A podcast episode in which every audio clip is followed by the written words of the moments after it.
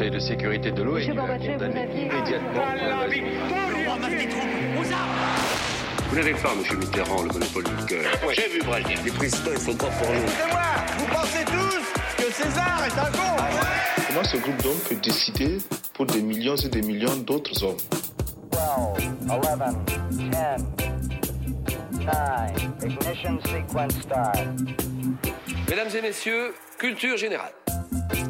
Bonjour, bonjour et bienvenue dans Culture 2000. Bonjour Marlène, bonjour Jean-Baptiste et bonjour Johan. Bonjour Greg. Aujourd'hui dans Culture 2000, on parle de la guerre d'Indochine. Alors si vous pensez que l'Indochine c'est un rapport avec un groupe de New Wave, je vous invite vraiment à écouter la suite du podcast parce que c'est pas du tout ça. C'est plutôt le conflit qui a opposé la France à ses colonies bien, d'Extrême-Orient c'est bien, de 46 à 54 et ce qui s'est soldé par leur indépendance. Quand je vous dis Indochine, vous pensez à quoi vous tout de suite? Un groupe de New Wave. Je viens de le dire ça, t'as pas le Et droit. Voilà, c'est ça. J'avais un petit copain euh, en études qui avait fait un exposé parce qu'il était fan de la guerre d'Indochine et donc euh, ça Comment lui faisait plaisir. Fan de la guerre Fan d'Indochine. de la guerre oui, j'avais pas compris. Ouais, Il son avait- père il avait était un prénom paramilitaire, du, quoi. du Moyen Âge et un nom de famille d'une station de ski euh, d'Auvergne. Voilà, j'ai j'ai dévoilé son, euh, son identité. Et en fait, pendant tout l'exposé, il parlait des, euh, des Vietnamiens en disant les Nyakwe. Ah un, ouais. petit malaise dans, dans la Est-ce qu'il s'appelait Michel Massu ou pas Les Chinois du Vietnam, tu veux dire. Bijard. Ça, Très bon exposé. Michel Massu. Il a pas dû avoir une très bonne note. Euh, moi, j'en connais un qui a eu une bonne note et c'est Alain Déco. On l'écoute tout de suite. La guerre d'Indochine. Qui y aurait pu imaginer cela entre les deux guerres mondiales alors que nous, Français, considérions l'Indochine comme le fleuron de notre domaine colonial? Tonkin, Cochinchine, Annam, Cambodge, Laos, cela voulait dire 24 millions d'autochtones et 40 000 Français venus de France. L'Indochine vendait 1 500 000 tonnes de riz par an, l'un des plus gros exportateurs mondiaux. À l'école, nos maîtres nous parlaient avec orgueil de l'Indochine pacifiée, pacifique, où une population reconnaissante était désormais et pour toujours attachée à la France. C'est une intro. Hein. Ça avait l'air, euh, ça l'air bien ben, l'Indochine, hein, dis donc. Mais dis pas que ça. Ça Après. donne trop envie. Bah, euh. Ouais, bah, je sais pas. tout cas, moi, ça nous pose notre petit étais pas. géographique. J'y étais pas. Je pense Oui, que ceux qui il- étaient devaient se la couler douce. Alors, il comme nous il a dit- fait la petite situation géographique. hein, Ouais. Alain. Il nous a pas fait les petites, les petites bornes temporelles, on peut se les faire euh, rapidement. Allez. Allez. Euh, en gros, bah, 46-54. Voilà. Ok, bah merci. Merci.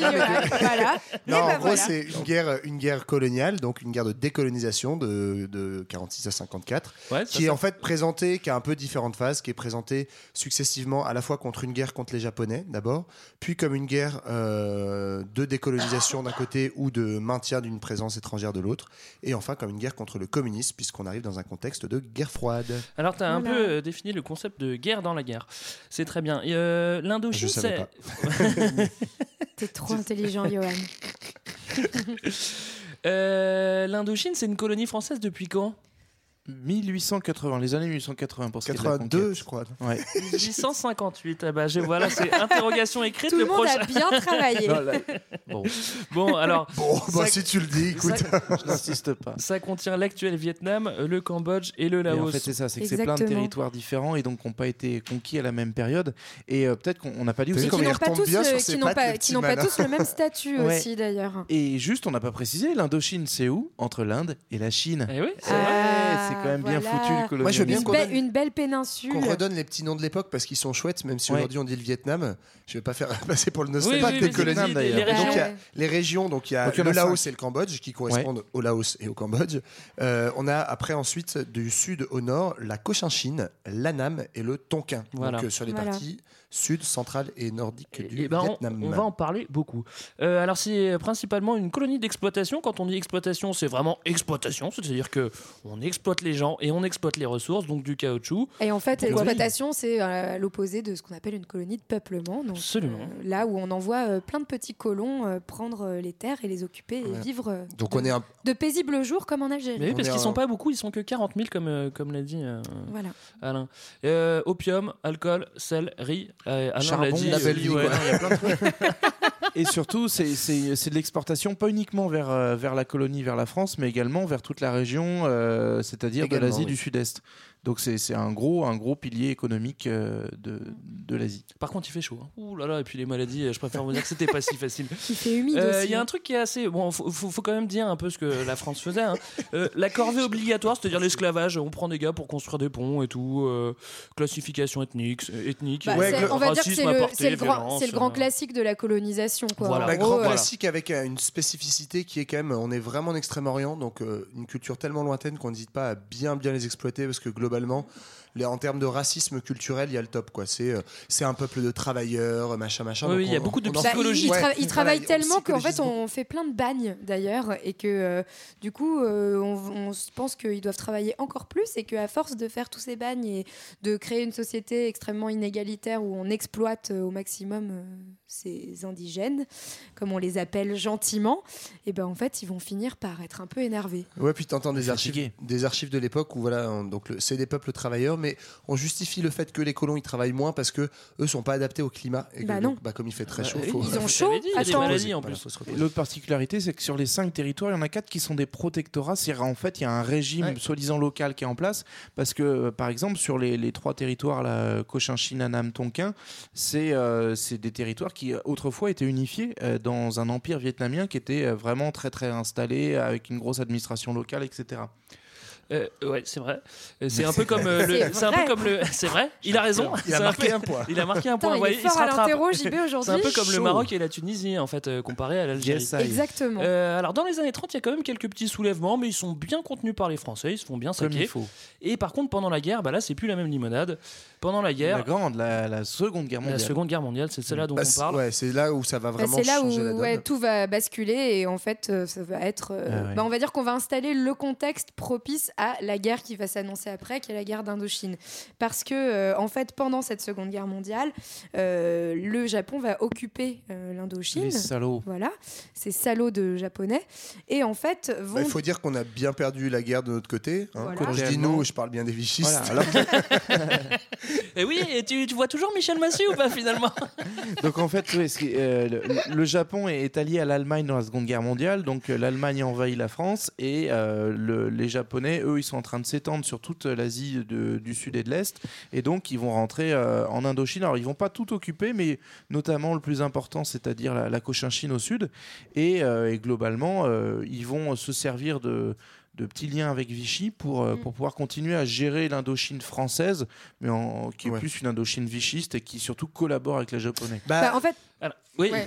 Ouais, il, va y, il va y avoir deux phases. Au début, la- l'administration de Vichy va en fait collaborer avec les Japonais, c'est-à-dire leur offrir euh, des avantages économiques, bah, c'est euh, surtout parce qu'ils et ont pas le choix. Enfin, c'est parce parce qu'ils n'ont pas le choix. C'est fait. malgré eux. Et, en fait, mais après, ap- en 1945, les Japonais là vont carrément attaquer au moment bah, justement du début de la libération, etc. Vont, vont attaquer tous les postes militaires français et vraiment prendre l'Indochine. Donc En fait, ouais, c'est un ça peu va le- évoluer. C'est un peu le baroud d'honneur. Donc là, on est en mars 45, le 9 mars 45, où les Japonais attaquent euh, les positions françaises. Ce qu'on n'a pas précisé, c'est que en fait, euh, des Français, il y en avait déjà très peu avant la Seconde Guerre mondiale. Après la défaite française de 40, il y en a encore moins. Mais en gros, euh, prend toutes les dernières positions de l'administration française, attaque aussi les, les locaux. Et, et donc, c'est mars 45, euh, un peu le, le force, du pas- le dernier coup de force, parce qu'en fait, ça va durer très peu de temps. Ils font ça, ils proclament l'indépendance après avoir viré en gros l'autorité française du Vietnam. Mais en fait, c'est une indépendance toute formelle parce qu'ils positionnent l'empereur Bao Dai, qui est en fait un pro-japonais. Mm. Donc c'est un mec qui est un petit peu à leur botte. Et tout ça, ça va durer euh, moins de six mois, puisque 2 septembre, c'est la capitulation du Japon. Et donc là, euh, Alors, c'est là ce ce qu'on n'a pas dit aussi, c'est que le fait que, que les Japs euh, sabotent un Les- peu. Les Japs, c'est pas c'est pas une insulte J'ai pas le un droit de dire les général Japs. les Japonais. Ok.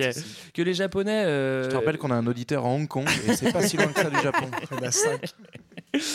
Les Japonais, euh, enfin l'occupation japonaise, ça montre un peu la faiblesse du colonisateur, donc ça peut réveiller aussi des. des, euh, des- Oui, des t'as raison. Et puis, il y a- enfin, Bah oui. c'est qu'il y a une haine aussi euh, anti-japonais qui est très forte. Et donc, le nationalisme, tu l'avais dit, il y en avait déjà un petit peu dans les années 20-30, les poussées nationales euh, en Indochine. Et il y en a encore plus euh, pendant la Seconde Guerre Oui. mondiale et la présence Parce que comme, euh, comme dans les, les autres parties de l'Empire colonial français, il y a quand même aussi une élite locale indigène qui va être formée, qui va du coup avoir accès aussi à, Ouais. à- Bon. a, voilà, Ouais, ouais. tout un héritage euh, intellectuel et qui va euh, notamment euh, bah, commencer à, à, intellectualiser euh, la colonisation et à, et à se former contre. Quoi. Bah. Donc euh, effectivement, euh, Ouais, on- on- En fait, dès les années 20 et les années 30, on commence à avoir des mouvements nationalistes qui commencent à, à revendiquer bah, l'indépendance et, le, et leur opposition aux, euh, aux occupants français. Et du coup, c'est ce que tu disais, Greg, cette euh, faiblesse affichée par euh, l'occupation japonaise va euh, finalement encourager Mais ces nationalistes faiblesse, à. ça réveille aussi un petit peu, euh, ça réveille aussi un petit peu euh, les ricains qui voient que les Français sont en train de perdre la main. Ils veulent couper l'Indo en, en deux, mettre les Chinois au nord avec, euh, avec enfin les nationalistes avec Chiang Kai-shek et foutre les British au sud et essayer de Ils dégager veulent le les faire, c'est même ce qu'ils font en fait. Ouais. C'est- la Ouais, fin de la guerre. C'est ce qu'ils font. Bah si, c'est la, la conférence de Potsdam, donc après la capitulation japonaise. de Gaulle se réveille avant. euh, bah, en fait, non. Bah En fait, non, il arrive ça va être pas, il arrive après Pas, De Gaulle. Euh, Moi j'ai noté. Euh, Moi j'ai noté que. Moi j'ai noté. Septembre 45. Non mais oui, il y a, la il y a la conférence de Potsdam qui en gros partage. Ouais, mais ils Euh, n'ont pas le temps de se mettre en place. Voilà. En fait, en fait, ce qu'on n'a pas dit Moi, surtout, c'est qu'il y, a- y deux choses Non. concomitantes. C'est-à-dire que, en gros, as septembre 45, c'est vraiment la fin de la guerre puisque et l'Allemagne et le Japon ont capitulé. Donc, les anciens territoires occupés sont partagés. Le, le- l'Allemagne, par l'Indochine exemple, était, l'Autriche. voilà, l'Indochine était occupée par le Japon, donc il est partagé entre les vainqueurs, le- la Chine au nord, la Grande-Bretagne au sud. Yes. Le problème, c'est qu'en même temps, évidemment, on a parlé de ces nationalistes. Le même jour, le 2 septembre, voyant les Japonais se barrer, il y a notre ami Ho Chi Minh, qui est un leader nationaliste et révolutionnaire, qui arrive et qui dit non, non, les gars, c'est pas la Chine, c'est pas la Grande-Bretagne, c'est nous, on est indépendants. Malin. Et en plus, Et il donc, fait un il petit truc- proclame la République démocratique du Vietnam. Voilà. Et c'est Yes. seulement suite à ça que les Français vont se dire hop, hop, hop, nous, on n'est pas parti si loin et on va revenir. En plus de déclarer euh, l'indépendance, Ho Chi Minh il fait un truc, euh, un truc assez malin, c'est qu'il se garde l'empereur sous le coude, Yes. un peu, un peu contraint et forcé, mais ça lui peut le lui apporter renverse, mais ça devient une espèce de conseiller spécial auprès du, de la Nouvelle République. et quoi. ça lui apporte une légitimité pour ceux qui voudraient pas des communes. Bon, il fait sa sauce. En tout cas, Et c'est puis- pas bête. On va reparler de l'empereur parce qu'il va faire des petits allers-retours. Ouais, et puis on dit il fait, Ah, il bah, fait, Oda, il mais reste dans les parages. Et il faut aussi souligner qu'en même temps que cette proclamation, il y a une insurrection générale, donc c'est pas juste Ho Chi Minh, évidemment, Ouais. il est extrêmement populaire euh, dans la population euh, vietnamienne, cambodgienne, laotienne, parce qu'il revendique cette indépendance. On l'a pas présenté, l'ami Ho Chi Minh, euh, mais c'est donc lui, c'est un des fondateurs du Parti communiste indo-chinois, donc Mhm. il est marqué communiste, mais il appartient et euh, il participe à la fondation du Viet Minh, qui est en fait une espèce de front nationaliste élargi, donc il n'y a pas que des Alors attention, dedans. quand on dit Front Nationaliste, euh, c'est pas comme. euh, Oui, c'est pas non, comme non. chez nous. Bah non, mais en, en contexte colonial, le Front Nationaliste, c'est un front d'indépendance, en fait. Voilà. Oui, oui, non, mais j'entends bien. Mais tu as raison de. Donc si on revient sur notre situation de 45, en gros, tu as, raison, les les Chinois sont installés au nord euh, et les Britanniques au sud, mais juste dans une dynamique d'occupation. Ils n'ont pas, ils ont pas annexé ces territoires-là. Donc les Français vont progressivement reprendre leurs droits puisque c'est encore une colonie française, même si ça fait chier tout le monde à ce moment-là. Donc les Français reprennent leurs droits, donc les Britanniques et les Chinois vont se retirer, mais de fait, il y a Ho Chi Minh et, donc la proclamation de cette République euh, du Vietnam qui va venir un peu troubler et embêter les Français. Et du coup, bah, les Français vont se dire, euh, on va réformer, enfin, vont avoir pour idée, pour garder quand même dans le giron de l'empire le Vietnam, enfin l'Indochine, euh, de fonder un nouveau système colonial qui s'appelle l'Union française, où en fait, bête, hein euh, la différence, c'est que on aurait ça n'a des- rien à voir avec Voilà. avant. hein. on aurait des genres d'États plus ou moins indépendants qui sont associés à la France, donc en gros qui lui procurent des avantages économiques assez importants. Et en fait, ce qu'on supprime, c'est justement ce statut d'indigène qui existait auparavant, qui était réglé par le Code de l'indigénat et qui faisait qu'en fait, les autochtones étaient des sujets de l'Empire qui n'avaient pas les mêmes droits politiques que les, que les citoyens français. Et là, en gros, on leur accorde la citoyenneté. Eh, Et donc, on, leur on, on présente ça un peu en disant, bah voilà, c'est un bon deal, acceptez-le comme ça. Sauf que, malheureusement, Mais, ce deal, ouais, il n'est pas vraiment accepté. Oui. En fait, en fait De l'autre euh, côté. ouais, cette, Tends la euh, main et on te crache dessus. Ce nouveau statut d'union, c'est euh, grosso modo, c'est une pâle copie du Commonwealth oui, c'est euh, britannique. C'est dire bon, en fait, on sent que le vent il a tourné par rapport à avant-guerre, que il y a des mecs qui revendiquent leur indépendance. On peut pas trop ouvertement euh, passer pour des fachos et dire non non les gars, c'est vous êtes chez nous. Donc on donne une indépendance politique toute formelle pour garder évidemment la mainmise sur les ressources et le commerce. Alors, excusez-moi, mais on a été un peu vite parce que quand on, quand on parle de, Oh, déjà d'Union hein, française, on est déjà, on a est déjà en bien notre 46 et, et on a déjà envoyé, on a déjà envoyé. non non, tout même- ça c'est 45 Greg. Non, c'est 40, c'est c'est- c'est- c'est pour dès moi, c'est 45 et en même temps qu'on 45. renvoie le corps expéditionnaire donc euh, Ah bon, Le bah problème, c'est ce que Greg a pas pris été toutes ses sources sur un site de paramilitaires. Alors le corps expéditionnaire, d'ailleurs, c'est assez drôle, c'est qu'en fait, bah, justement face euh, à l'échec de ce deal, on va se dire bon bah en gros euh, ah ils veulent pas bon bah envoyons alors les méthodes un peu plus euh, musclées. Et euh, bah, ça tombe bien parce qu'en fait à la fin de la Seconde Guerre mondiale on avait prévu une euh, petite armée pour reprendre l'Indochine aux Japonais qui s'appelle le corps expéditionnaire français. Et seulement ce fameux corps expéditionnaire français n'a pas eu le temps de partir de France que les Japonais ont déjà capitulé. Et du coup on les a sous la main et on s'est dit et, et on, les dit envoie quand même. gentiment bah allez-y parce qu'en fait il y a plus de Japonais mais il y a les Vietnamiens qui commencent à être un peu Et- pas contents. Et du coup, euh, ce qu'il faut peut-être préciser aussi, c'est que là, en fait, on est en train de glisser du, de, l'Indochine de façon territoire euh, générale à une question plus vietnamienne que indo-chinoise, puisque en fait, globalement, la, situation est un peu plus simple avec le Laos et le Cambodge, où euh, on va jouer un petit peu ce jeu de on accepte le deal de, l'État autonome mais qui reste proche des Français. Donc c'est vraiment euh, Ho Chi Minh et puis de façon générale hein, la, République du, Vietnam qui, euh, qui va créer le souci pour, pour les Français, donc qui va notamment susciter le- l'envoi de, de ce corps expéditionnaire. Alors la France euh, euh, utilise quand même euh, le- les conseils des, des British qui leur disent euh, ce serait pas mal que vous gériez quand même un petit peu avec les Viet Minh, sinon vous allez vous faire marcher sur les pieds.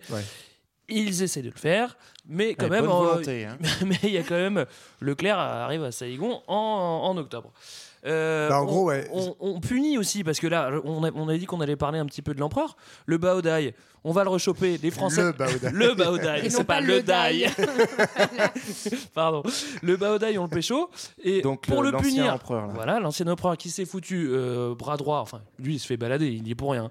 Et pour le punir, on lui dit bah non, mec, toi tu sautes, tu, tu pars, euh, tu À Hong pars, Kong. tu pars à Hong Kong. Bah, Peut-être qu'on que- se servira de toi plus tard. Pour l'instant, tu restes à Hong Kong. En fait, parce que c'est un soutien des Japonais. Quoi. Ce qu'il faut comprendre, c'est qu'on est dans une situation fin automne 45. Enfin, lui, il a soutenu tout le monde. hein. Il, lui- il dit, Ouais, il bah, fait ce qu'on lui dit de faire. lui, hein. il suit le vent, mais il suit surtout le vent japonais. Quoi.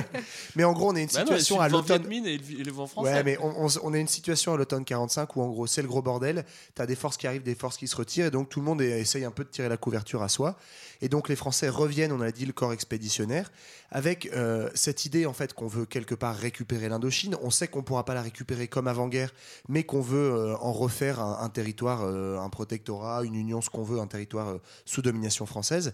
Et en fait, de manière hypocrite, on va commencer à lancer une opération de reconquête qu'on va présenter dans un premier temps comme une opération de pacification en disant ok il y avait les japonais c'était quand même bien méchant donc on va vérifier qu'ils reviennent pas. Donc on présente ça On va d'abord. faire l'appel. voilà c'est ça. Donc on présente ça d'abord comme euh, une manière de, de tranquilliser les institutions euh, le temps que les japonais partent. Alors, et en fait ça c'est ce qu'on fait donc en amenant le corps expéditionnaire en gros la période euh, fin 45 jusqu'au printemps 46 on va progressivement en fait grignoter du territoire et l'armée française va se déplacer. Elle est au départ surtout au sud et elle va grignoter petit à petit le nord et en gros en février 46 donc à peine euh, quatre mois après être arrivé euh, on a déjà réoccupé, euh, un territoire qui est grand comme la moitié de la France et qui est peuplé de 10 millions d'habitants. Donc en gros en quelques mois la- l'autorité française elle s'est réinstallée au Cambodge au Laos en Cochinchine et en Annam c'est-à-dire sur toute la partie sud excepté le Le Tonkin, Tonkin, donc, qui est le nord, ah oui, qui est voisin de la Chine. C'est pour ça que tu disais le nord, mais donc, pour le coup, le nord, euh, c'est plus après un bon vieux deal avec Ho Chi Minh. Ouais, parce Voilà, que parce c'est qui a besoin, exactement. qui, a besoin des Minh est Français, installé. qui a, là, voilà, qui, qui, qui est à Hanoï, qui a besoin, qui a besoin des Français quand même pour euh, pour s'asseoir et pour euh, et pour virer et pour virer qui? Baodai Ouais. Mais non, pas Bah, le Baodai. Mais non. Mais non. ça pour virer les fond. Chinois. Il a besoin des Français pour virer les Chinois Ouais. et donc il laisse rentrer Après, les Français à avoir Hanoï. besoin des Oui, mais Chinois. ce dont tu veux parler, Greg, c'est le- la conférence de Fontainebleau et tout ça, là, non ça vient après. ouais. Bah, en fait, d'abord, il va y avoir un deal entre euh, Non. Ho Chi Minh et Saint-Denis. Donc Voilà, ça, c'est que en, en mars Qui est 46, où en fait, Saint-Denis euh, C'est le représentant de l'autorité française euh, voilà, dans, dans le nord du Vietnam, c'est-à-dire ce qu'on appelle le Tonkin. Quoi. Et donc en fait, ces accords, ils vont reconnaître justement euh, un État libre du Vietnam au sein de l'Empire français. Donc là, on fait une petite concession, enfin Ho Chi Minh fait une petite concession, on reste dans l'Empire français, mais on a un État indépendant. Sauf qu'en fait, dès trois mois plus tard, lors de la conférence de Fontainebleau, et ben là, on décide de l'autonomie de la Cochinchine, c'est-à-dire le sud du Vietnam, ce qui en fait va à l'encontre de cet Ouais. État unifié du Vietnam. Et, Et donc là, Ho Chi Minh n'est pas d'accord et refuse de signer les accords de cette conférence voilà, de Fontainebleau. c'est ça qui va foutre en l'air d'accord. En fait, ce qu'il faut comprendre, c'est que les Français entre eux sont pas forcément d'accord. Et ceux qui ont négocié avec Ho Chi Minh, genre bon, t'as ton autonomie, mais tu restes plus ou moins en, en lien avec nous. Ils ont trouvé ce deal-là, mais derrière, vous avez aussi le parti des colonialistes français qui, eux, veulent un, un deal beaucoup plus exigeant et qui disent, bah, en fait, non, on emmerde cet accord-là. Et du coup, euh, pour bien le montrer, on va créer une république euh, vraiment sur le modèle colonial à l'ancienne dans le sud du Vietnam. Et donc ça, ça va vraiment faire exploser euh, euh, cette conférence de Fontainebleau. Le- et le- donc, euh, la négociation ne va pas aboutir. Quoi. En fait, et ouais, Ho Chi Minh, ce- ce- il sent aussi que ça, ça- ça vire chocolat et que il est, poussé, il, est poussé, il est poussé par les plus durs de son parti et il va pas arranger les choses non plus. Il va pas euh, genre dire ah bon bah ok. on va ouais, mais lui, au de départ, il vient quand même parce qu'on donc on l'a pas dit, la conférence de Fontainebleau, c'est une conférence entre Ho Chi Minh, qui est le dirigeant du parti Viet Minh, et les et l'État français.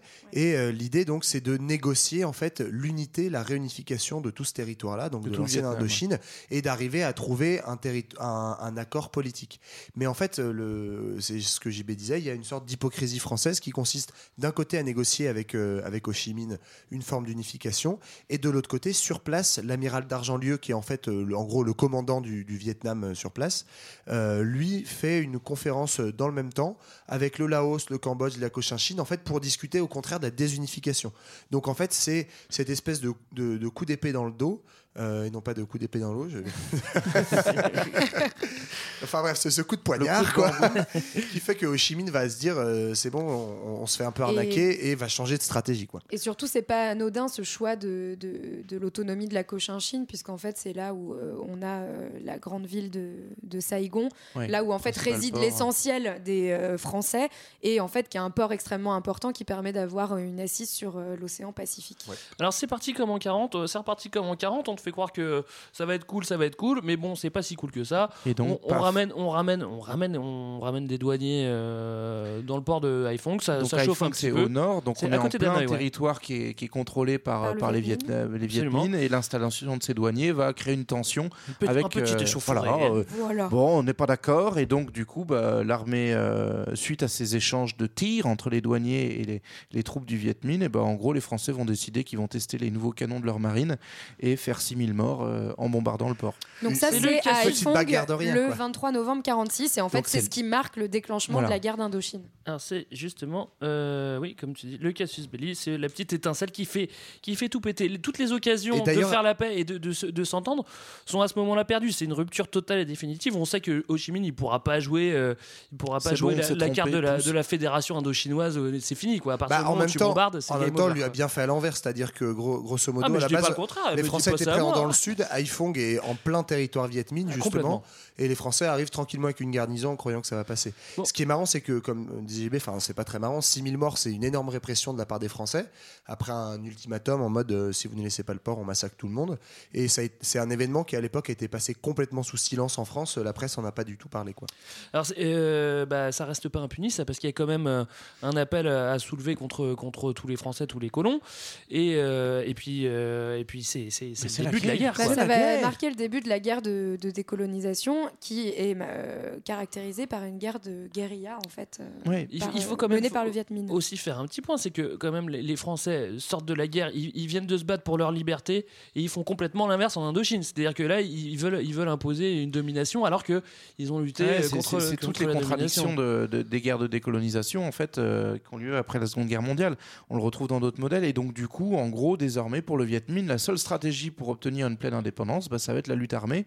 Et euh, effectivement, les Français euh, qui ont un gros euh, corps expéditionnaire local vont s'employer à, le contrer. Et donc c'est effectivement là on voit apparaître cette, euh, cette nouvelle forme de guerre qu'est la guérilla, puisqu'on n'a pas une troupe euh, assez importante côté Viet Minh pour aller euh, affronter l'armée française, bah, en fait, on va jouer sur des attaques brèves, on va s'appuyer dans la population locale et l'idée c'est- de, c'est de l'harcèlement en fait euh, de, de, de- de la grosse puissance. C'est ce que Ho Chi Minh va appeler euh, la guerre du tigre contre l'éléphant. Oui, Euh, ça- je trouve alors, ça assez pas que classe tu parles de ça. Raconte-nous un petit Bah peu. non, mais en gros, ça- dans sa métaphore, donc évidemment, l'éléphant, c'est la présence française, donc euh, très visible avec cette armée qui s'implante dans les grosses villes, mais du coup, euh, avec euh, donc qui est Peu euh, mobile. dominante euh, matériellement parlant en termes de une moyens trompe. militaires, mais qui est peu mobile, a une grosse trompe et, et des grandes oreilles.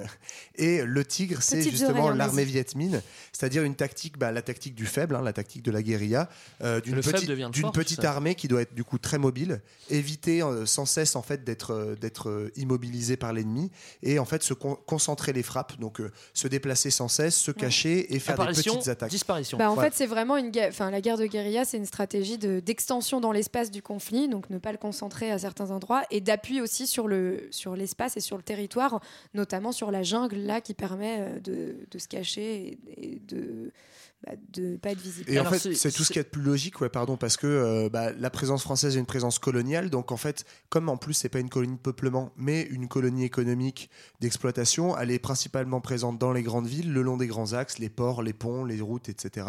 Alors que bah, les, les Viet Minh, en fait, s'appuient sur la sympathie de la population locale pour se planquer dans les villages, la forêt, être présent partout et pouvoir s'aborder des postes progressivement. Et les montagnes, puisqu'on a une énorme euh, chaîne de montagnes en fait qui parcourt toute la, toute l'épine dorsale de, de l'Indochine. Qui va faire bien mal au cul aux Français. On a, oui, tu parles du- d'une certaine cuvette, on verra ça plus tard.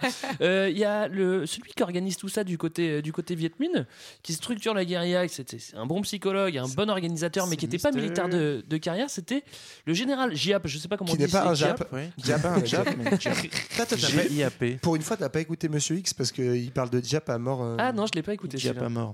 Bah, en Euh, plus, ce qui, ce qui est marrant, c'est que, comme tu disais, c'est pas du tout un, un, un militaire de carrière. Je crois que c'est un instituteur à la base ou un prof euh, d'histoire géo. Eh enfin, ben- bref. eh il Comme a Ho bien Chi Minh d'ailleurs. Ho Chi Minh était aussi un Il a bien éduqué les gars. Et voilà. Et en fait, il, il va se, il va imposer son, euh, sa rigueur à- au Viet Minh et à, du coup à l'organisation euh, armée euh, vietnamienne.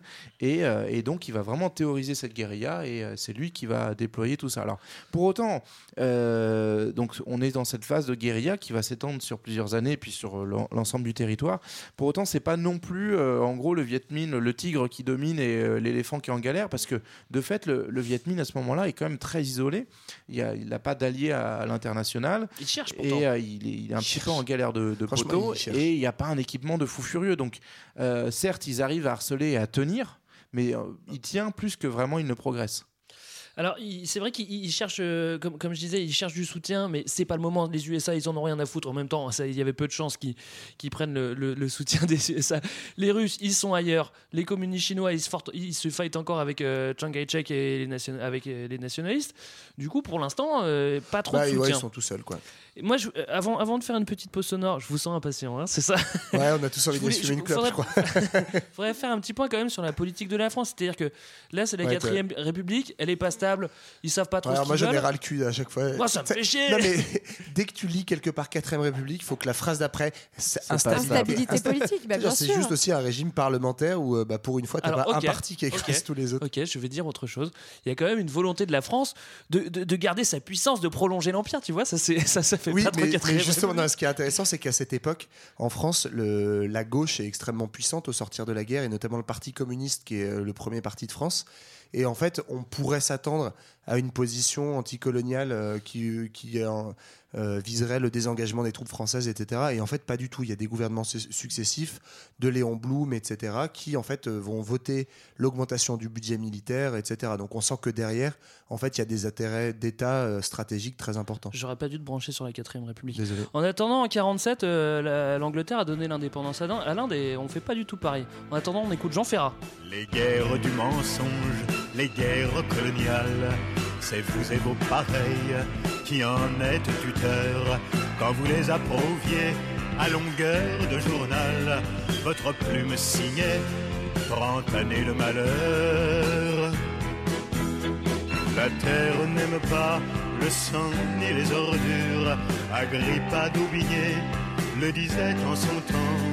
Votre cause déjà sentait la pourriture. Et c'est ce fumet-là que vous trouvez plaisant. Ah, monsieur d'Ormesson, vous osez déclarer qu'un air de liberté flottait sur Saigon. Avant que cette ville s'appelle ville chimie.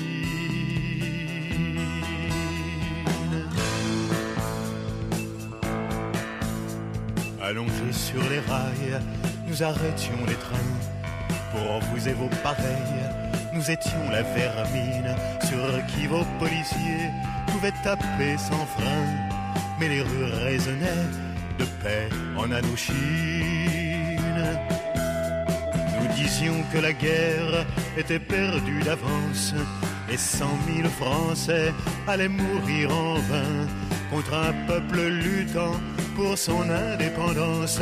Oui, vous avez un peu de ce sang sur les mains. Ah, monsieur Dormesson,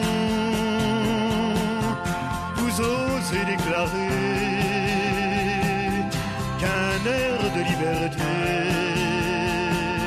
flottait sur Saigon.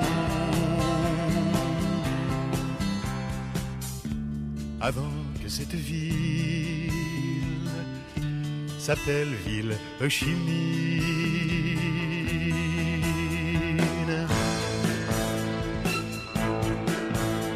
Après 30 ans de feu, de souffrance et de larmes, des millions d'hectares de terre défoliées, un génocide vint perpétré au Vietnam. Quand le canon se tait, vous, vous continuez. Mais regardez-vous donc un matin dans la glace, patron du Figaro, songez à Beaumarchais, il saute de sa tombe en faisant la grimace. Les maîtres ont encore une âme de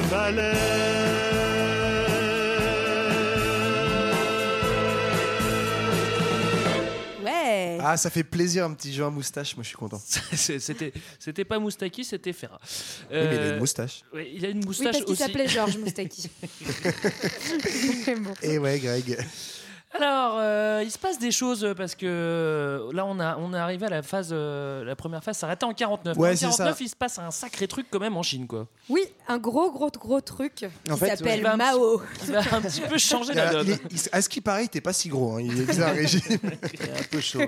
Il En mangeait gros, beaucoup de euh, riz. la Chine est depuis, euh, alors au moins depuis 45, mais en fait un petit peu avant, dans une guerre civile entre d'un côté des nationalistes du Kuomintang, de Chiang Kai-shek, et de l'autre côté le parti communiste chinois de, de Mao. Et en gros, ben, c'est le parti communiste qui l'emporte, et donc la Chine continentale devient la Chine communiste. Alors, ça va bien arranger euh, les affaires des Viet Minh parce que euh, du coup, euh, ils peuvent enfin trouver des alliés. Ah bah Ho Chi Minh, Ouais. il change d'avis hein, parce qu'il avait, il voulait gérer- virer les, Chinois au début, mais là maintenant, il est bien content de les avoir. En fait, il y, a un- il y a un double, en quelques mois, un double changement stratégique qui est très important. C'est à la fois donc l'arrivée des communistes au pouvoir en Chine et le démarrage de la guerre de Corée, qui est une des premières guerres en fait où En indirectement 1950, ouais. le bloc de l'Est et le bloc de l'Ouest, donc URSS et États-Unis, s'affrontent. Et donc, on rentre dans un contexte, on passe d'un contexte de guerre de décolonisation à un contexte, en fait, géopolitique qui influe sur le- la guerre du Vietnam et qui devient un contexte de, guerre froide. Ouais. En gros, Oui, ça, commence à chauffer. euh, ça commence à chauffer les ricains que les, que les Chinois se mettent dedans, quoi. C'est ça. Donc, en plus- fait, en plus de la guerre de Corée. Du coup, euh, indirectement, les Chinois vont, euh, si ce n'est financer, au moins soutenir matériellement euh, l'indépendance. Euh, L'URSS indirectement va s'y mettre aussi, et les États-Unis plus tard Bah, côté français. Les Chinois, ils vont plus que soutenir. Enfin, ils vont créer carrément dans le sud du Yunnan, donc qui est l'État qui est, qui est frontalier, l'État chinois qui est frontalier du Tonkin, des camps d'entraînement en fait pour les Viet Minh. Ils vont carrément les, enfin, voilà, les entraîner. Et de l'autre côté, les Américains, ils vont financer entre 20 et 40 de l'effort de guerre en fait pendant, euh, pendant euh, toute cette partie de, de la guerre. Ce qui les met dans une position assez inconfortable, mine de rien, parce que euh, ils se retrouvent finalement euh, du côté bah, des, des colons, alors que même s'opposer au colonialisme.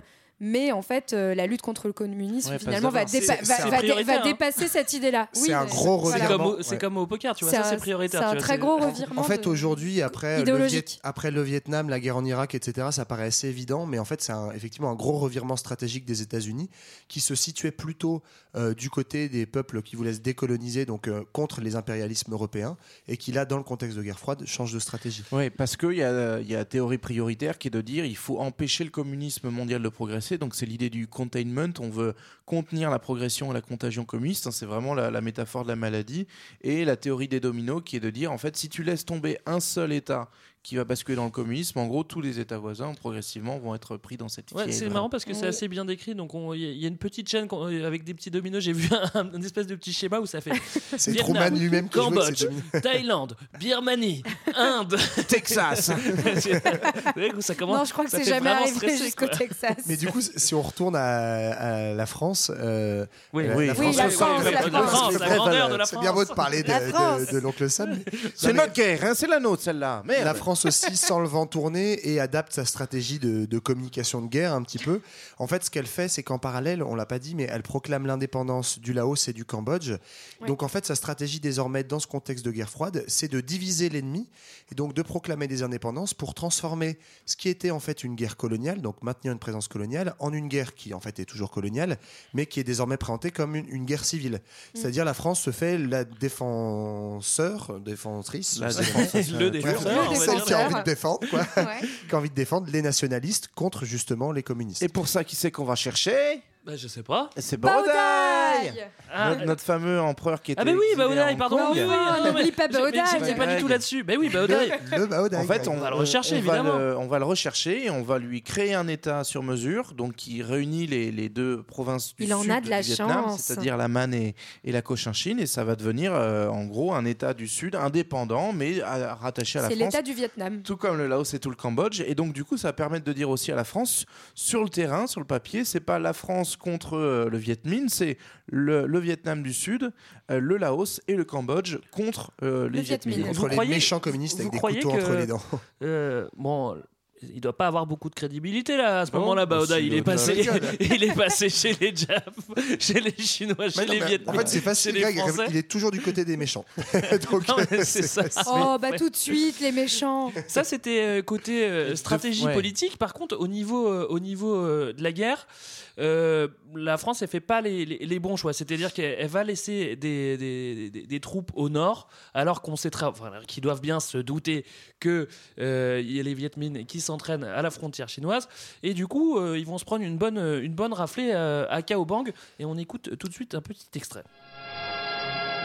Avec un commando parachutiste, nous survolons en ce moment cette zone frontière du Haut-Tonkin où nos troupes se sont maintenues cinq ans. Nous assistons quelques jours avant l'évacuation au dernier parachutage au-dessus de Cao Bang. Depuis, Cao Bang et plusieurs autres postes ont été abandonnés. Jusqu'à la dernière minute, les commandos parachutistes ont survolé la route coloniale 4, théâtre de l'embuscade tendue à la garnison en retraite de Cao Bang. Quelques heures avant l'évacuation de Tatke, des vivres et du matériel étaient encore parachutés sur le fortin. Et en liaison avec les unités qui se repliaient en combattant pied à pied, les parachutistes se lançaient sur les arrières des formations du Viet Minh. Comme vous avez compris, bon bah. En fait, on perd, mais c'est glorieux quand même. voilà, on met ça. une bonne musique. Mais franchement, c'est pas parce qu'on a perdu qu'on va pas envoyer de, ravi- de ravitaillement par, euh, par avion en- et qu'on mettra pas une en belle cas, musique derrière. Il faut dire que c'est enfin, c'est une défaite qui est vraiment importante. hein. Il y a plus de 7000 euh, hommes euh, du côté français qui, qui meurent. Donc euh, ça fait un, un gros coup dur pour l'armée. Ouais, c'est la première grosse débranle de, de l'armée française. enfin, Et c'est en fait, c'est le, 40, hein, le moment, à partir de ce moment-là, les Français ne contrôlent plus le, dé- le delta du fleuve Rouge au Tonkin. Donc en fait, ils perdent du- un, poste axe, euh, ouais. sur, euh, sur l'océan, ce qui commence à les énerver. Et ce qui va tellement euh, les énerver, en fait, les faire paniquer, qu'ils vont se dire qui est-ce qu'on peut bien appeler Il faut du bonhomme. pour nous sauver de là C'est Et tentant hop, d'América. On va chercher. Eh ben non, c'est un beau, Un beau bon général, maréchal. monsieur. Bah oui, un maréchal, t'as raison. De l'âtre de oui, c'est oui, c'est oui. le, héros euh, français de la Seconde Guerre mondiale. On a réussi à en avoir un. Il y a Leclerc, évidemment, on, en- avait parlé. On l'a déjà utilisé, Mais, euh, on, a, on déjà joué la déjà carte là, Leclerc. Déjà bon. utilisé, donc il faut le niveau au-dessus. De là de Comme la carte c'est- Monop, mais c'est moins cher. C'est le, général français qui a conduit les troupes euh, françaises libres jusqu'en Allemagne, en fait, donc a participé à la, la chute de l'Empire de l'Empire du Troisième Reich. on, a, on a bien précisé, je me rappelle pas si on a, on a bien précisé que les, euh, les Américains nous filent du pognon. Oui, on l'a dit. on l'a Pardon, dit jusqu'à pardon, 40, pardon, 40% mais, de la mais de fait, il y a quand même cette hésitation des Américains parce que ça reste un conflit colonial et donc du coup, c'est aussi un peu par à coup. Alors qu'à l'inverse, le- le- les soutiens euh, que va recevoir le Viet Minh, euh, Viet Minh de la part du monde communiste vont être euh, nettement, euh, nettement plus massifs et sans hésitation. Massif Première Yes. fois. Donc, Punto massive. pour revenir à notre ami Delattre, en gros, c'est le, c'est le super chef, euh, voilà, super héros. Donc, en- euh, il va avoir un bon discours viriliste. On va remettre les troupes en place. On va avoir des stratégies beaucoup plus offensives. Et donc, il y a l'espoir de, on renverse la vapeur. En tout cas, c'est, souvent présenté comme ça euh, pour euh, aussi euh, renforcer le moral des troupes. Ouais.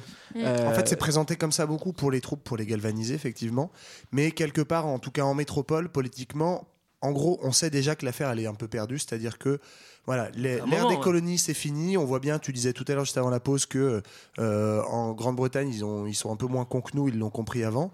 Euh, et donc en fait, ce qu'ils veulent euh, faire, c'est essayer de sortir par le haut de ce conflit et en fait être en position de force pour pouvoir négocier Dans dans, les meilleures conditions qui soient. Parce que Oui, donc, c'est on, ça, en fait. on est en 1950, 51 en gros, et il y a déjà les accords de Genève qui, en fait, on le verra plus tard, mais marqueront la fin de la guerre. Ces accords sont déjà programmés, et donc l'idée, c'est d'arriver en position de force euh, aux accords de Genève pour pouvoir négocier face aux Viet Minh, les, les- Viet, Viet Minh, pardon, les meilleures conditions possibles. Et donc une des stratégies euh, de de la de Saint de, De Saint-Denis, Tassigny. j'allais dire, je sais pas pourquoi. et, et en gros euh, de l'armée française, c'est de dire ce qu'il faut, c'est gro- grosso modo maintenir nos positions et en fait essayer de isoler le Viet Minh et marquer une grosse victoire en fixant l'ennemi euh, pour pouvoir arriver justement en position de force. Et cette volonté de grosse victoire, ça va être l'arrivée vers Dien Bien Phu. Alors, Dien Bien Phu, alors c'est-à-dire qu'on Euh. on a, on a, on a tout pour gagner. C'est-à-dire qu'on a l'argent des, des, des ricains, le sang des troupes africaines et françaises. Euh, et, et en fait, eh ben, j'ai le regret de vous dire que ça va pas bien se passer. Yes. Alors, euh, il y, avait comme une anecdote de l'âtre de Tassigny à dire parce que le type, il est parti pour dépression, donc c'est pas lui qui va être à l'origine de Dien mais son fils est mort. C'est Navarre, voilà, il a perdu son fiston, euh, c'est la tristesse. C'est un peu dur. Mais il laisse un bel héritage quand même au Vietnam euh, de l'âtre de Tassigny. Parce que c'est lui qui a construit la fameuse ligne de l'âtre, vous avez tous entendu parler. Donc, Oui, bien sûr, évidemment. En gros, le mec s'est dit bon, si jamais les mecs ils attaquent au sud un jour, on va faire une grosse grosse ligne fortifiée et Bah, s'ils le, viennent. le but c'est de garder nos positions, donc euh, faisons une ligne. Et puis en plus, on a eu tellement de bons exemples par- dans l'histoire récente de succès de ce genre de ligne qu'il s'est dit que c'était une bonne idée.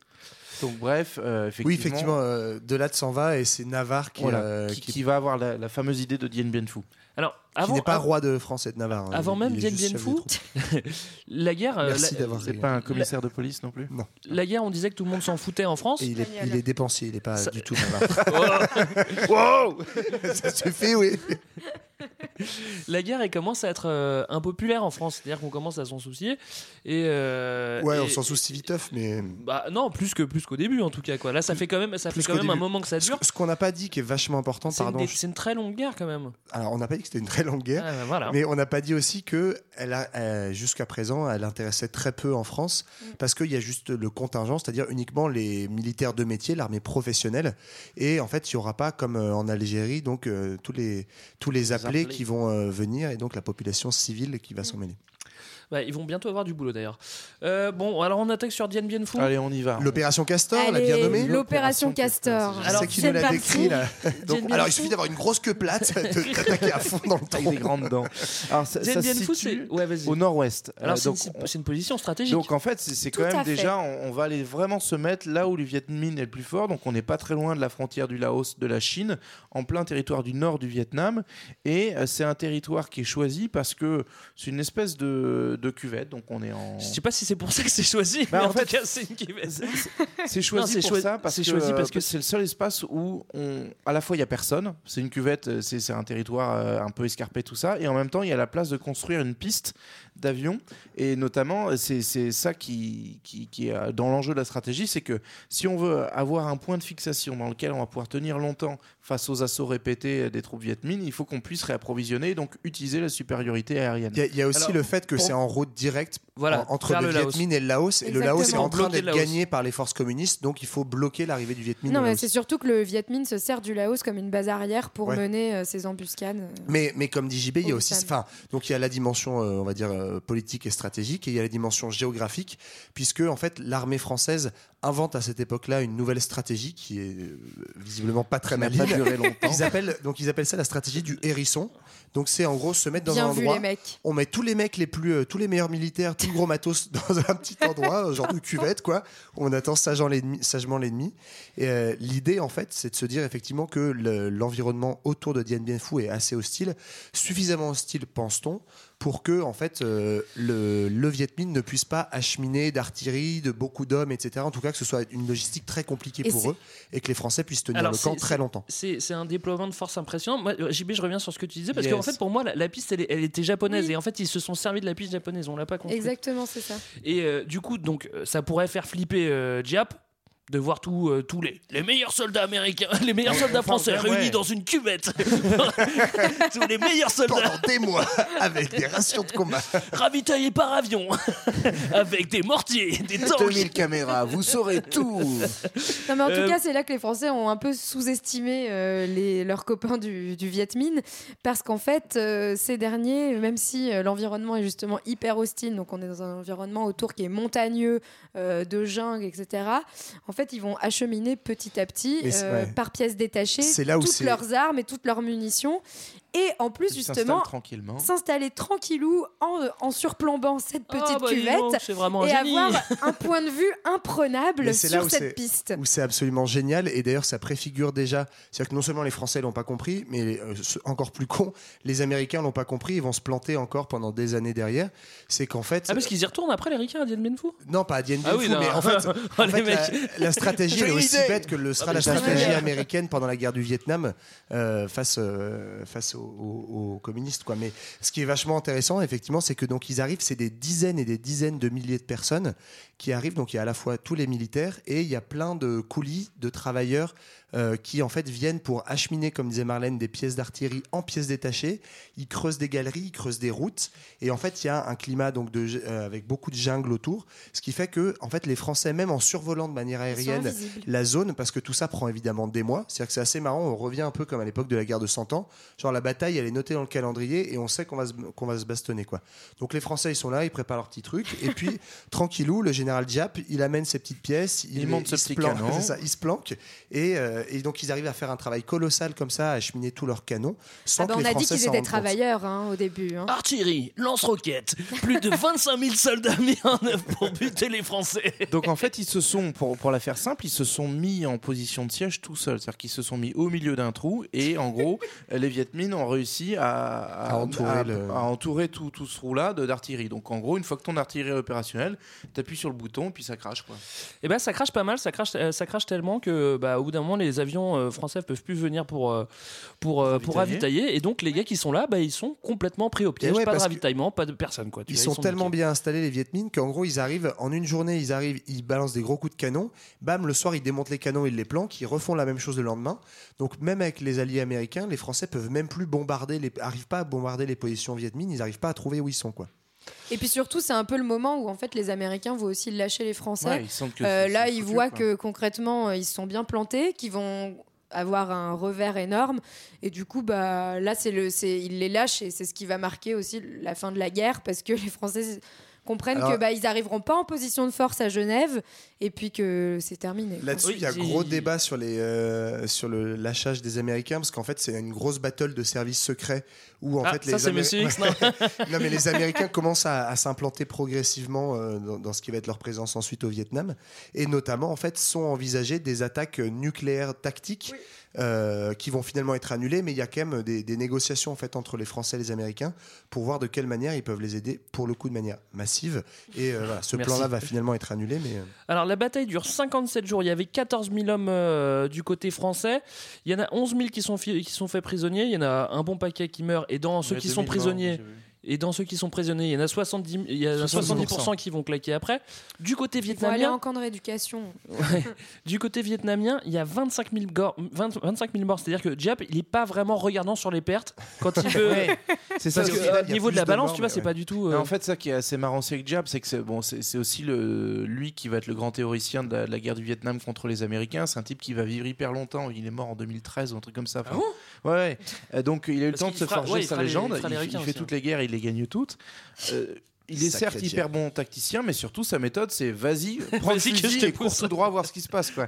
Et comme Ouais. il a plein de manos, bah, on y va. Quoi. Enfin, donc du coup, il y a des pertes aussi énormes côté vietnamien. Alors si on parle des troupes, euh, c'est le petit moment euh, hommage aux indigènes de la République. Ce que j'ai lu, c'est assez impressionnant. En fait, les troupes françaises en Indochine sont vraiment très très bigarrées. On a... euh, Tu Du- peux Bigard. Bigarré. C'est un steak. en fait, il y a plein de fans de Jean-Marie Bigard qui sont installés là-bas. On rigolait à Dien Tu Bien tu veux dire qu'il y a des minorités visibles Non, mais bah, comme Alors le gars, il prend le fusil, je lui dis non. Pardon, tu te le mets dans le cul Pardon, Pardon. c'est pour cette imitation. Je le ferai Ouais, plus, elle je est ferai bien plus, faite. je le ferai Non mais en gros, bah, comme d'hab, on est loin, c'est une guerre sale euh, toute pourrie où il va y avoir plein de morts, donc on envoie qui? Bah, En fait les soldats coloniaux, donc 123 000 maghrébins, 60 000 nord-africains en Indochine, mais et c'est on l'a dit, 45% des... Ils bah, sont là il y a longtemps. Ouais, enfin, 45% des, forces- des forces françaises terrestres sont en fait des gens qui ne sont pas français, quoi. C'est juste. euh, Comment ça, ils sont pas français bah, ils, ils font partie de l'Empire Ils sont français. si je sujets. considère que- Bon, alors, comme tu l'as dit, euh, le but de Dien Bien Vous c'était. rien faire- à foutre, vous, qu'on massacre des. des Mais si, mais on l'a dit trois fois, tu nous écoutes pas, mon vieux. le but de Dien Bien Phu, c'était d'être en position de force pour négocier. C'est pas le cas. C'est loupé. C'est loupé et, euh, et, euh, et bah, c'est le Viet Minh qui est en position de force.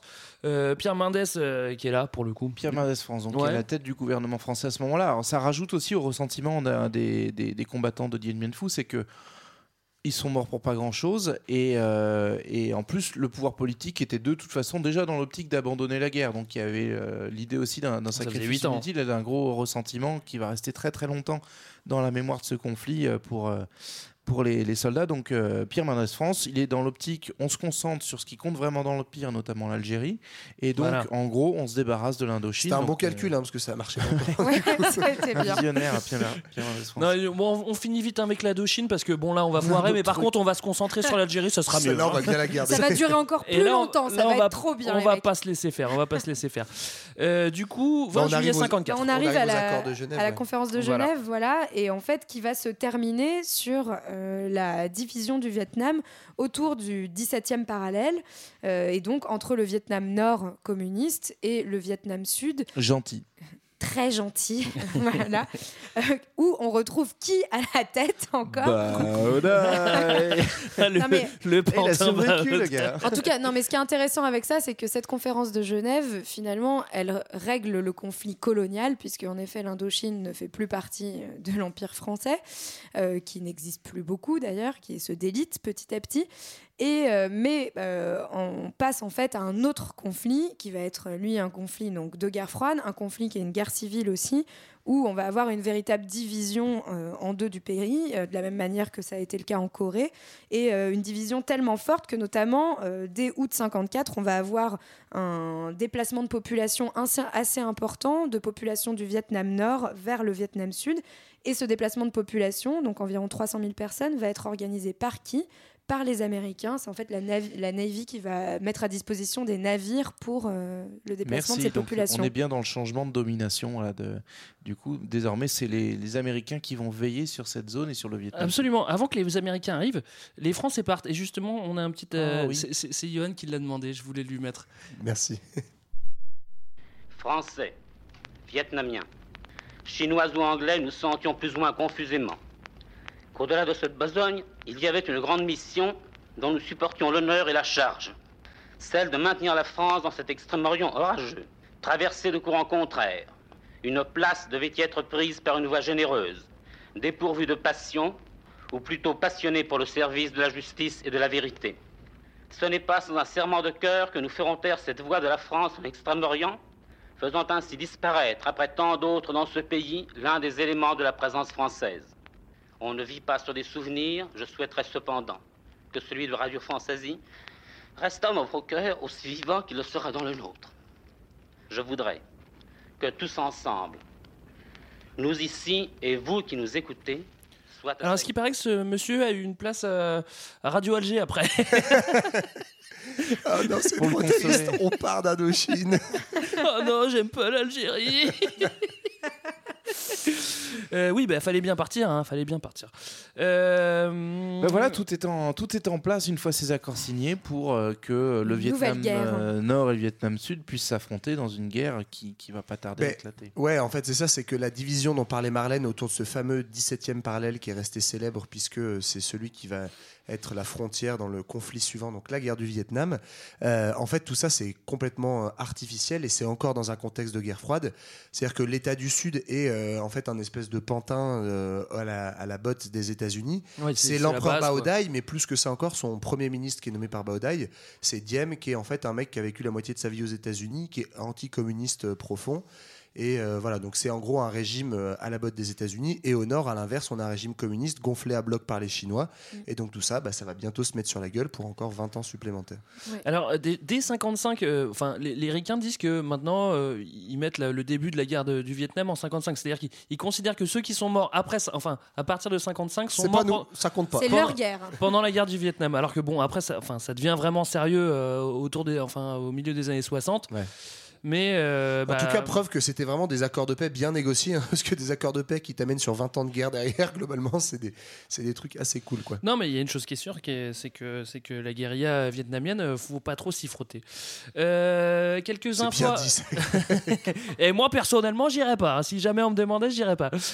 Les euh, deux, trois infos à retenir, des, des conseils de lecture, peut-être, je ne sais pas. Ou, euh, Bah, un les, infos à retenir, enfin, on, on est sur euh, la, la première guerre de décolonisation de, de la France avant la guerre d'Algérie et, et qui va aussi euh, spécia- spécialiser la France dans, dans la contre-guérilla en fait. Donc c'est c'est l'Indochine et l'Algérie qui vont donner à la France un petit peu ses lettres de noblesse dans, dans bah, les moyens de réprimer euh, tout, ce qui est, tout ce qui est guérilla et donc on va notamment exporter tout nos- notre savoir-faire auprès des États-Unis, notamment quand ils combattront au Vietnam. Ça leur a pas trop servi. hein. Ouais, c'est ça, c'est Ils n'ont pas la- bien écouté en classe. La défaite de Dien Bien Phu va être vraiment, elle va marquer profondément la- la- l'armée française et euh, ça va servir de base aux techniques de contre-guérilla qui, se- euh, qui se baseront sur cette expérience-là. Disons, il faut connaître l'ennemi, donc il faut des services de se- secrets de renseignement qui torturent l'ennemi, etc. Ouais, c'est important Et- la torture. ouais, il faut et pas il oublier. faut, euh, il faut ficher, euh, euh, contrôler la population. Et en fait, si vous vous rappelez d'un de nos premiers épisodes sur la guerre d'Algérie et la bataille d'Alger, Ouais. c'est exactement ça qui va être mis en place euh, suite à la guerre d'Indochine. Absolument. Marlène Mais euh, en fait, euh, ça sert de camp d'entraînement pour- entre guillemets pour la prochaine guerre. Cependant, c'est un contexte qui est quand même très différent puisque la guerre d'Algérie va être une guerre qui va avoir un impact extrêmement important en métropole aussi, en France, alors que la guerre d'Indochine reste un événement assez isolé et c'est peut-être aussi ce qui pourrait expliquer le fait qu'on se lance dans une autre guerre aussi vite et sans euh, réellement y réfléchir parce que euh, finalement c'est une guerre qui va peu marquer l'opinion publique française qui se déroule de, de très loin et, et qui mobilise très peu. D'ailleurs, il y a très peu de volontaires, très peu de personnes qui vont aller euh, se battre en Bah, Indochine. après, en même temps, en Algérie, ils n'étaient pas spécialement volontaires pour y non, mais en tout cas, hein. après, on envoie. le- Non, mais c'est vrai qu'on en- on envoie Non, de force des gens. En a- tout cas. Après, par rapport à ce que tu dis, c'est euh, c'est d'autant plus vrai que moi, il y a un truc que j'ai halluciné en préparant ce sujet, c'est qu'en fait, même les sources actuelles, tu regardes euh, des textes ou des, des émissions des années 90-2000 sur la guerre d'Indochine, en fait, c'est ouf le racisme que tu as encore. Donc là, c'est le moment un peu dédicace aux massives. Mais tu sais, en gros, te présente la guerre d'Indochine comme. Oh là là, une pensée pour tous ces soldats français qui ont péri en Indochine. Oui, Ça, c'est oui, pas oui. du tout genre, oh là là, euh, la Non, guerre un peu vrai, vrai, honteuse t'as de l'armée française qui a voulu garder une colonie. Non, non, alors t'exagères. Il y a quand même de ça. sur France Inter, mec, les émissions, les invités, Ouais. ils invitent des anciens mecs C'est pas que complètement ça, c'est croulants. pas que ça. Ah, je voudrais dédicacer ça à tous mes amis soldats qui sont morts en Indochine. Mais, Mais c'est vrai qu'il y a moins eux, de honte. Il y a moins de honte. Non mais, c'est vrai qu'il y a moins de honte avec, avec, euh, avec les gars qui ont fait la, la guerre d'Indochine que les gars qui ont fait, la guerre, d'Algérie. Mais tout simplement parce que ça n'a pas du tout été la même médiatisation aussi. Que Oui. concrètement, bah, en fait, il n'y a pas une mémoire qui est construite aujourd'hui sur la, la guerre d'Indochine. Effectivement, il y, a- il y a un bouquin qui est sorti, je, je regardais en- dans les années 2010, il y a une, une revue de- du Figaro sur un bouquin euh, d'illustration dédicacé par euh, Patrick Buisson, euh, dans lequel on t'explique à quel Sympa. point c'était bien l'Algérie ouais. française, et- Ouais. l'Indochine française, et voilà. Mais c'est c'est un travail de mémoire qui n'a pas été fait, notamment parce qu'en fait, c'est une guerre qui n'a pas eu lieu dans l'opinion publique française. Et aussi parce que cette grosse défaite, en fait, a, a justement du coup marqué la mémoire de euh, toute une frange de l'armée très réac, d'extrême droite, on peut le dire, et qui en fait en qui fait. sortaient du nazisme aussi. Ouais, peut-être, mais n'empêche que, qu'en fait, c'est. Ils sont genre, devenus après, c'est après ça qu'ils Ils sont en ont fait un truc de martyr où du coup euh, se rappeler l'Indochine, c'est euh, se rappeler l'époque où on se serrait les coudes avant qu'on perde quoi. Enfin, tu vois. la bonne époque où on pouvait exploiter les gens Voilà, sans qu'on nous emmerde. voilà. Euh, on va se quitter avec Wagner. Ça va peut-être vous rappeler un film. euh, bon, Ah, ça a faut- rapport avec Un le Vietnam film. aussi. Il faut le regarder, il faut le regarder. En tout cas, on espère que ça vous a plu. Essayez d'écouter euh, l'épisode sur la guerre d'Algérie euh, juste après. Euh, mettez pas les Valkyries en même temps parce que ça peut vous donner des mauvaises idées.